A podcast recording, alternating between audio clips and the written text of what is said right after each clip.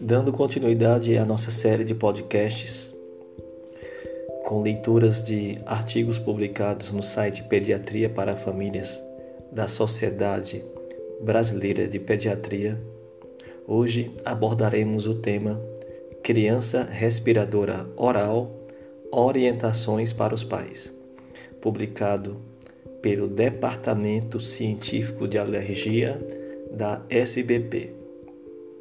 Começando a leitura. O que é uma criança respiradora oral ou bucal? O processo da respiração é complexo.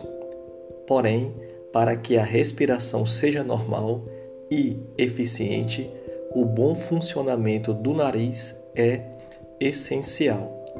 Quando inspiramos, o ar é filtrado, aquecido e umidificado nas cavidades nasais.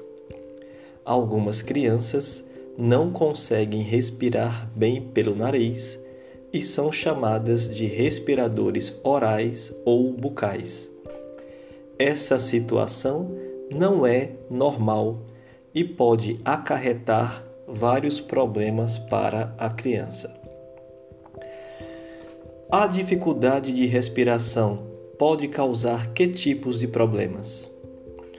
As crianças respiradoras orais ou bucais, em geral, não dormem bem. A troca do oxigênio durante a noite pode ser comprometida. O olfato pode se alterar, levar à perda do sabor do alimento e provocar ainda dificuldades para mastigar e para engolir. Outros problemas provocados pela má respiração são dor de cabeça, roncos e interrupções prolongadas do ato de respirar, a tão conhecida apneia. Como esses problemas de saúde repercutem no cotidiano das crianças? Essas alterações na respiração provocam vários sintomas nas crianças. São relatados problemas na escola, como déficit, déficit, de atenção e dificuldade de concentração, além da perda do apetite, dificuldades de controle de urina durante a noite, alterações na arcada dentária na face e na fala. A rinite pode levar ao aparecimento desse quadro? Sim, uma das causas mais comuns de respiração oral é a rinite alérgica. Essa doença se caracteriza pelo nariz sempre escorrendo, coçando, entupido e espirros seguidos, sem presença de febre. A sensação de nariz entupido atrapalha a respiração e faz com que a criança respire pela boca. Qual o papel do médico nesse processo? O papel do médico é fundamental para fazer o diagnóstico da causa dessa dificuldade de respiração Além da rinite, outros problemas podem levar a esse transtorno.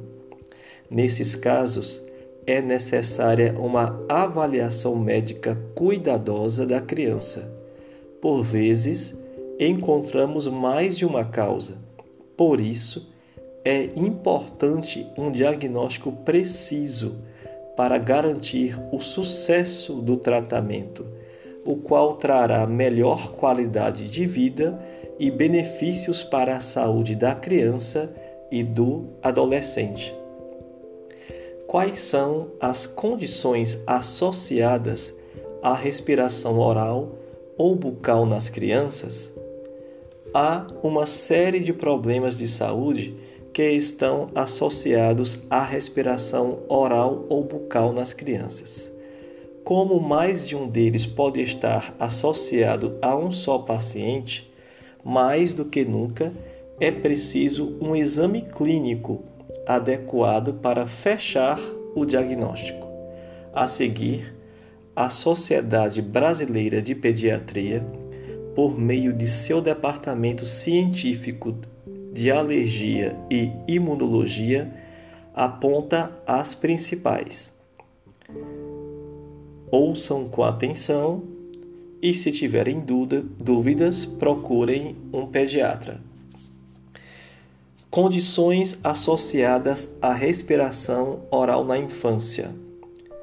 Várias síndromes, por exemplo, como a síndrome de Apert, síndrome de Cruzon, síndrome de Goldenhar, síndrome de Pierre-Robin, síndrome de Treacher-Collins e outras síndromes crânio-faciais. Também há o grupo das doenças neurológicas, como a malformação de Arnold-Chiari, meningomielocele, paralisia cerebral e distrofia muscular de Duchenne. Há ainda condições acompanhadas de tônus muscular anormal, o tão comum hipotireoidismo, a síndrome de Down e a síndrome de Prader-Willi. Também estão implicadas condições que associam com redução da patência das vias aéreas superiores.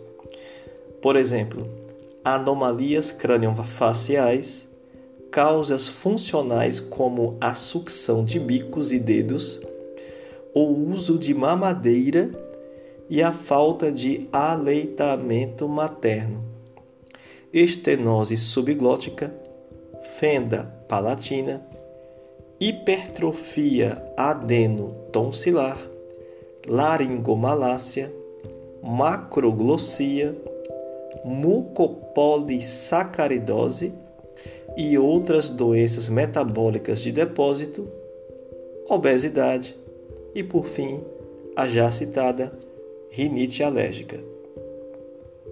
Assim, termina a leitura do artigo intitulado Criança Respiradora Oral Orientações para os Pais. Publicação do Departamento Científico de Alergia e Imunologia da Sociedade Brasileira de Pediatria no site Pediatria para Famílias. Até um próximo podcast.